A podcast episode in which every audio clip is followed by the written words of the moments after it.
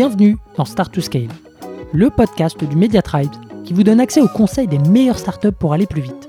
Je suis Eric Seclet et mon but, c'est de vous partager des méthodes actionnables, des retours d'expérience concrets et des bonnes pratiques éprouvées par les meilleurs entrepreneurs et employés de scale-up de la tech française. Mais juste avant de vous laisser avec votre mentor du jour, pensez à vous abonner et à laisser une note plus un avis sur Apple Podcast. C'est la plus belle des récompenses pour toutes les heures de travail effectuées chaque semaine.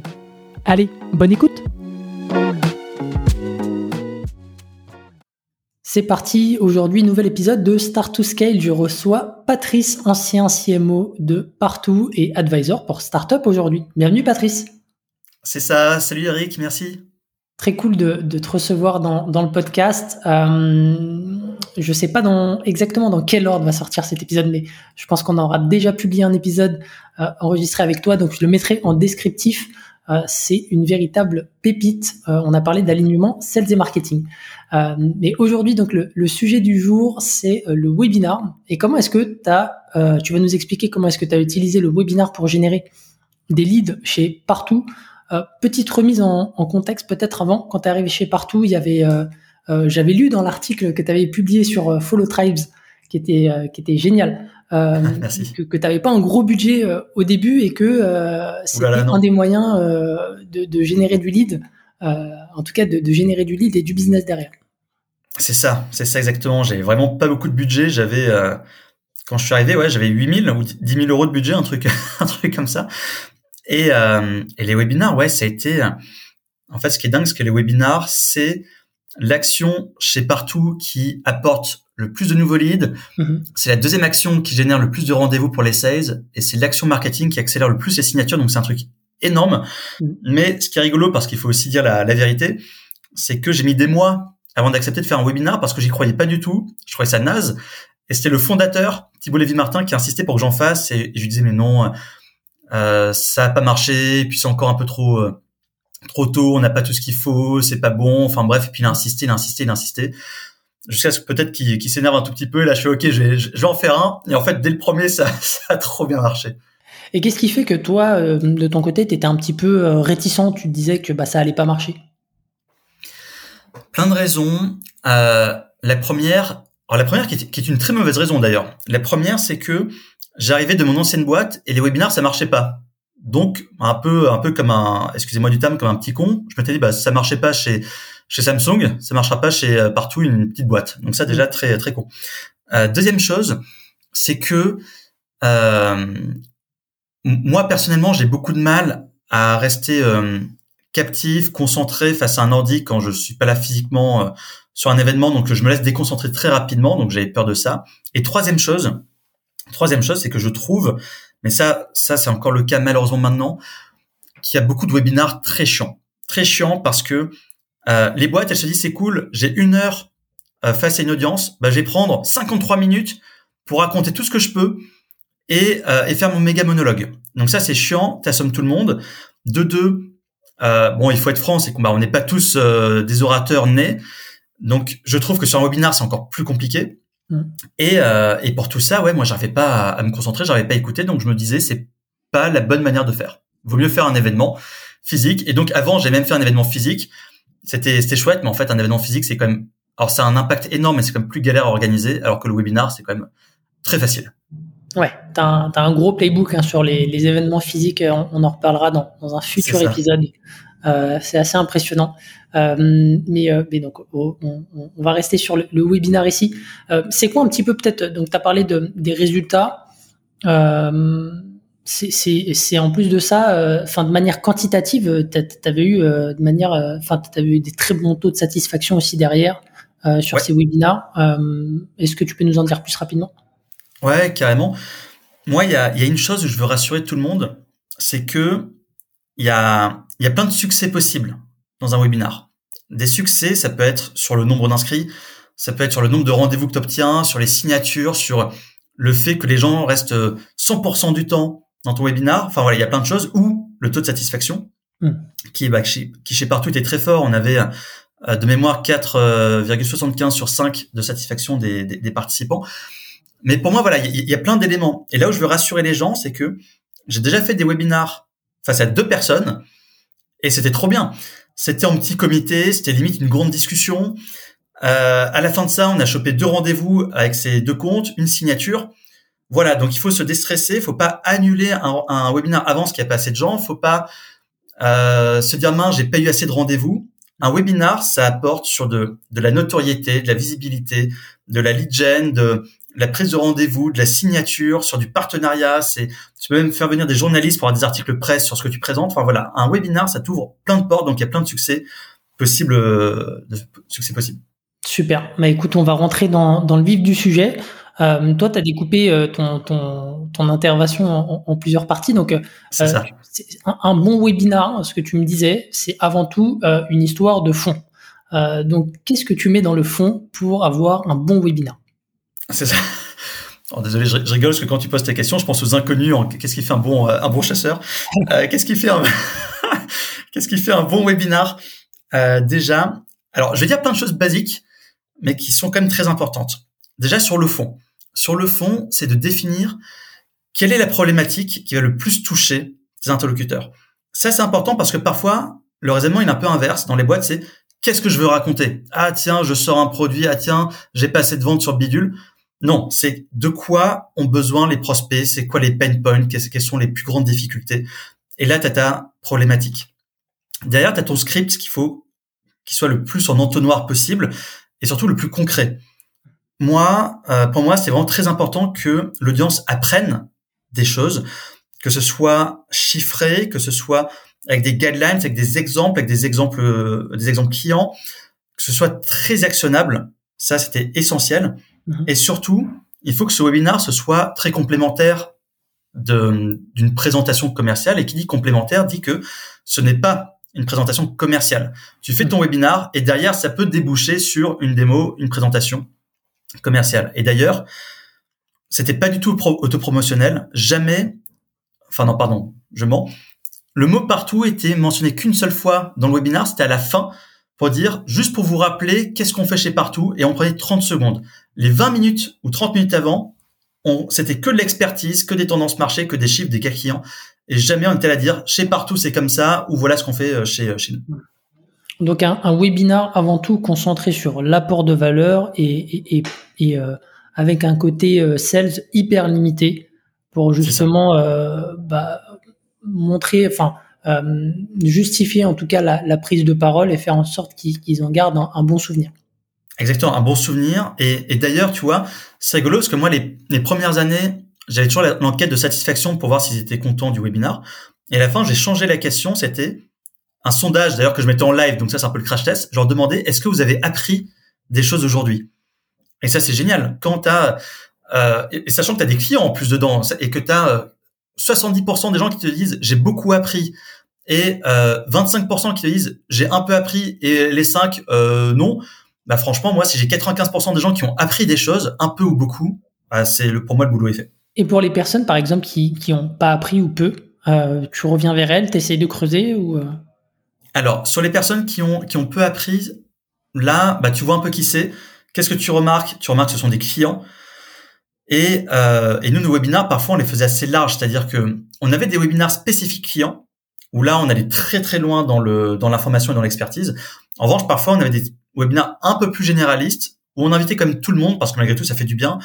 Et là, c'était des informations que je donnais effectivement au, euh, euh au customer success pour dire, bah, tiens, euh, eux ont peu appris. En fait, c'est même plutôt l'inverse avec les clients. Me dire, bah, tiens, il y a ce client, il, il dit qu'il a beaucoup appris, c'est presque pas normal en fait. Donc c'est peut-être plus l'inverse que je prenais en, en considération.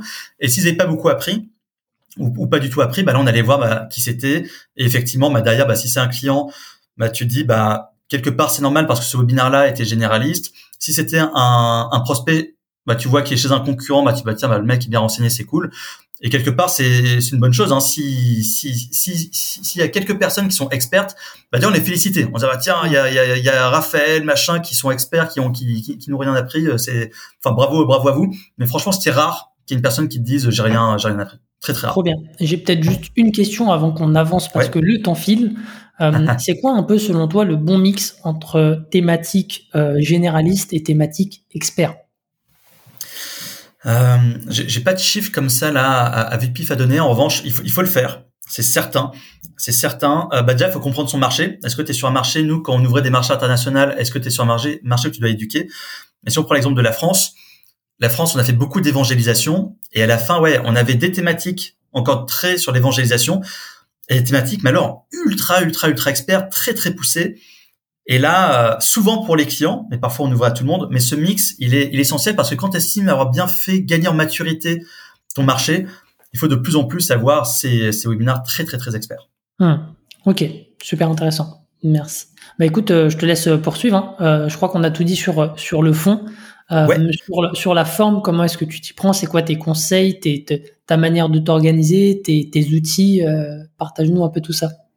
Ouais, ouais. Alors sur la forme, alors avant d'oublier, ce que j'oublie tout le temps, on utilisait Livestorm en webinar et j'étais très content. ensuite, sur la forme, euh, tout bête, mais faut euh, faut euh, avoir des designers sur le coup. Il faut vraiment avoir une belle présentation.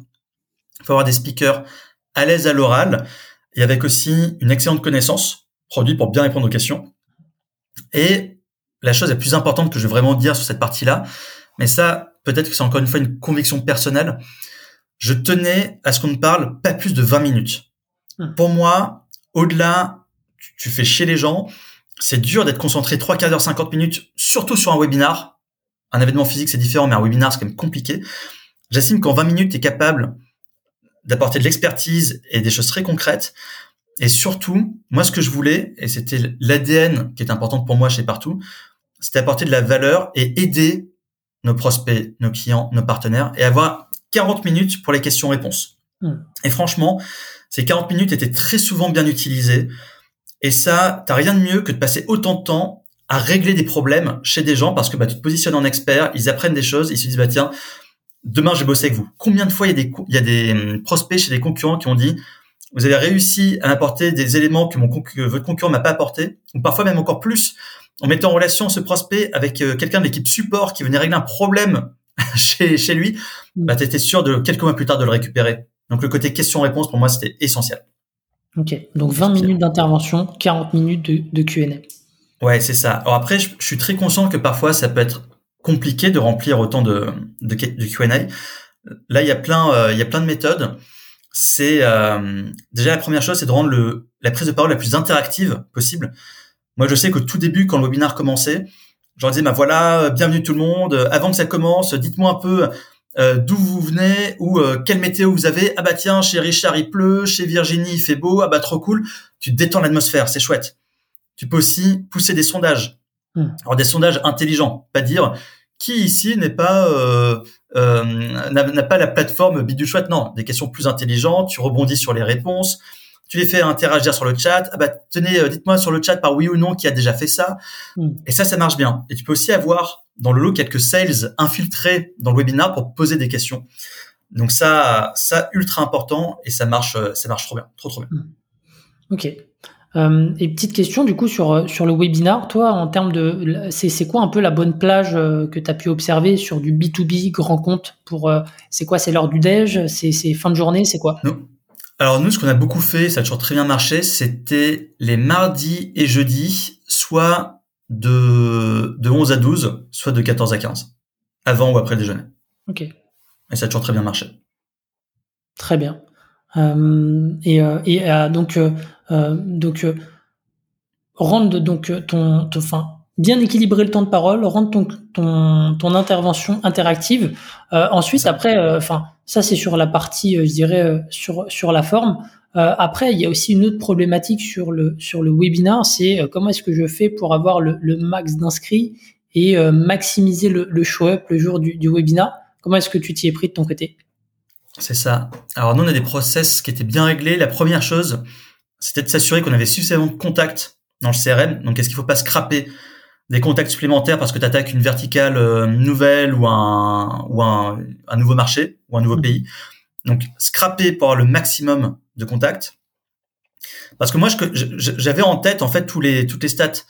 Je savais en moyenne qu'on avait par exemple, tu vois, si on envoyait sur 1000 euh, 1000 personnes, je savais qu'on avait 4% euh, de clics de, de, de clics uniques en moyenne, donc ça faisait bah, 40 personnes qui cliquaient. Sur Livestorm, je savais que, que seulement la moitié s'inscrivait, donc ça m'en fait 20. Et je sais que globalement, on perdait ensuite 50% pour le jour J. Donc, tu n'avais que 10 personnes. Donc, moi, je me servais beaucoup de ça pour dire à l'équipe marketing, faites gaffe, ayez l'audience la plus grande et surtout, communiquez à balle et appuyez-vous sur les sales, customer success et les partenaires pour avoir le plus gros, hmm. plus gros impact. Donc, déjà, il y avait ça. Ensuite, j'aimais bien, contrairement à ce que font beaucoup de boîtes, j'aimais bien envoyer des invitations trois voire quatre semaines avant pour être sûr de pouvoir faire des relances. Ça, pour moi, c'était important. Et il y a une relance qui marche trop bien, c'est de dire, écoutez, on est déjà à 50 inscrits. On a notamment la directrice omnichannel de Laura Merlin, euh, le directeur e-commerce de Kiabi. Ça, tu es sûr que tu fais un boom dans les inscriptions en faisant ça. Mhm. Et euh, ouais, voilà, exactement. Ensuite, il faut il faut inonder sa base. C'est-à-dire que nous, on invitait tous les prospects.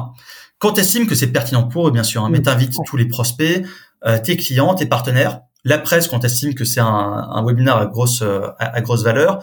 Le max d'inscrits, c'est aussi avoir peut-être un super speaker avec un, un, client ou un gros partenaire comme euh, Google dans notre, dans notre cas.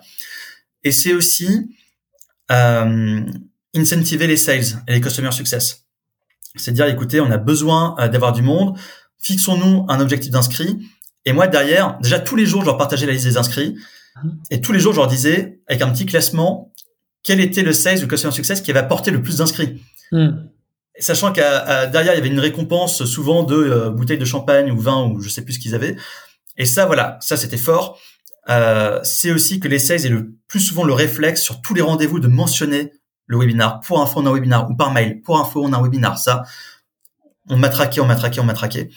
Et, euh, et on avait aussi, et ça c'était essentiel pour moi, un mail de rappel pour les inscrits qui partait deux trois jours avant pour dire voilà on a le webinaire qui arrive on l'a super bien préparé vous allez apprendre ça ça ça et ça on a tant d'inscrits tant de gens qui seront présents vraiment on compte sur vous si vous pouvez pas venir vraiment dites-le nous mais on compte sur vous et ça tu peux être sûr qu'on arrivait bah, à avoir souvent que 50% d'absence qui je trouve un bon taux en webinaire et parfois même que euh, que 30% d'absents. Ça, c'est c'est pas arrivé souvent, mais quand ça arrivait, on était trop content. Donc ça, c'était euh, c'est très très chouette. Ok, ouais, donc c'est hum, super les clés pour euh, pour maximiser le, le nombre d'inscrits. Euh, je, je je pensais pas que le le, le no show était aussi important. Enfin, 50%, c'est comme tu l'as dit, ça reste la moyenne, tu vois. Mais je pensais que bah il y a beaucoup de boîtes qui sont à 70% en no show en fait. Ok en webinar. Donc c'est 70%, ça arrive beaucoup, 50% c'est une grosse moyenne. Donc quand tu as 50%, bah, tu es dans la moyenne. Mhm. Et quand tu as 30%, nous on l'a pas toujours atteint et quand on l'atteignait, on était vraiment très content. Ok. Et euh, post-webinar, donc euh, on en vient à, à, transformer cette, cette visibilité en, business. Comment est-ce que tu faisais pour choper des rendez-vous et, et, et, leverager un maximum ce, ce webinaire? Ouais, alors nous on faisait les morts de faim et, euh, et d'ailleurs c'était même pas que post-webinar, c'était même avant. C'est-à-dire que dès que les premiers inscrits tomber, les sales appelaient. Au départ, je voulais pas. Pendant longtemps, je voulais pas. Et puis en fait, vu qu'on a trouvé un angle assez sympa, c'est-à-dire qu'on appelait les inscrits pour dire ah bah bonjour machin ou bonjour machine. J'ai vu que vous étiez inscrit au webinar, c'est chouette. Est-ce que je peux juste vous demander qu'est-ce que vous, enfin de quoi, euh, qu'est-ce que vous attendez de ce webinar, qu'est-ce que vous venez chercher? Et finalement, cette discussion, bah, amené derrière à prendre un rendez-vous, parfois mmh. avant, avant même le webinar, parfois après. Mais déjà rien que ça, ça marchait bien. Donc dès que les inscrits tombaient, on appelait. Et après le webinar, toutes les personnes qu'on n'avait pas réussi à voir ou les nouveaux inscrits qui étaient arrivés la veille ou deux jours avant, on rappelait, on envoyait des emails. Côté marketing, ça tombait aussi dans du dans des campagnes de marketing automation. Mhm. Donc ça, pour les rendez-vous, on faisait vraiment beaucoup beaucoup ça. Et puis après, bah, beaucoup de com sur bah, le replay, euh, les posts LinkedIn, un article sur le blog, euh, patati patata. Ok, super clair. Et euh, et, euh, juste, ouais, peut-être par rapport à cette approche mort de faim, comme tu disais, euh, est-ce que, euh, en fait, je m'interroge, euh, donc vous, vous aviez un angle plutôt sympa, et en fait, au final, on voit l'intérêt pour la personne de, euh, de, de, de, donner un peu de feedback pour que le contenu colle à, à ses attentes. Mais c'est quoi un peu le bon dosage, selon toi, pour pas décourager les gens euh, d'assister au webinaire Est-ce que c'est juste une question d'angle de ton ou est-ce que euh, bah, il y a des gens, faut vraiment pas euh, les contacter en avance? Tu, Ah, tu veux dire pour la prise de rendez-vous? Ouais. Franchement, euh, pour moi, quand le ton est bon, c'est-à-dire que la personne, le, le sales appelle, tu sens qu'il sourit, euh, qui dit voilà, euh, merci de vous être inscrit au webinaire, on est trop content, c'est chouette. Est-ce que je peux juste vous demander ce que qu'est-ce que vous attendez de ce webinaire Franchement, une formulation comme ça. Au pire, la personne te dit euh, merci, merci de m'appeler, mais là je suis, enfin je suis très occupé, euh, euh, enfin voilà et, ciao. Soit elle t'en dit un peu plus et derrière, bah finalement la discussion est très est très simple, très agréable et derrière c'est juste de dire, bah, est-ce que vous voulez peut-être que qu'on prenne un rendez-vous, peut-être même après le webinar, me dire ce que vous en avez pensé. Hmm. Et d'ailleurs c'est ce qu'on faisait aussi post-webinar, c'est qu'est-ce que vous avez pensé du webinar plutôt que de dire est-ce que vous voulez un rendez-vous. Et ça, hmm. ça c'est toujours très bien passé. Ok, Ok, bah, super, merci pour, euh, pour les bonnes pratiques euh, encore une fois. Et, euh, et dernier tips que tu avais dans, dans ta botte, après on termine du coup l'épisode, c'est que toi tu dupliquais tout à l'international après. C'est ça, c'est ça. Donc partout on était très présent à l'international. Et là ce qu'on faisait c'est que, un, on avait la chance d'avoir des thématiques qui plaisaient comme à beaucoup, beaucoup de nos marchés. Donc on avait, quand on décidait une thématique, on l'appliquait à toutes les régions. Donc on avait une thématique, un PowerPoint, un script. On faisait tout traduire. On mettait des petits exemples locaux, bien sûr, pour que ça soit le plus percutant, mais on faisait que de la traduction sur tout le reste. Mhm. Et on essayait de tout grouper au maximum sur une date ou proche dans une semaine. Et ça fait que un même webinar, on le faisait en France, enfin pour la France, pour l'Espagne, pour l'Italie, pour le Portugal, pour le Brésil, pour l'Amérique latine, pour euh, IMEA et pour l'Inde. Mhm. Donc un même webinar, en l'espace de quelques jours, une semaine, on le faisait pour huit marchés et ça, bah, c'était un gain de temps qui était énorme, énorme, énorme. Ok, super. Euh, enfin, enfin, oui, le bon marketing, euh, le, le bon marketeur est, feignant. Euh, c'est ça. C'est l'art de, de, de, tout répliquer, de, recycler. Ah, c'est ça. C'est un bon exemple. Exactement, exactement. Et ça marchait trop bien. Trop bien. Merci beaucoup, Patrice, de, de nous avoir éclairé là-dessus. Encore très, très cool et hyper actionnable. Et moi, je vous dis à la semaine prochaine pour un nouvel épisode. Ciao. Ciao. Si vous avez aimé l'épisode, pensez à noter Start to Scale 5 étoiles sur Apple Podcast avec un petit commentaire pour nous encourager ou envoyez-nous des étoiles sur Spotify. C'est ce qui nous aide à faire connaître l'émission et nous motive à chercher encore plus d'experts pour vous aider à scaler. À une prochaine pour un nouvel épisode.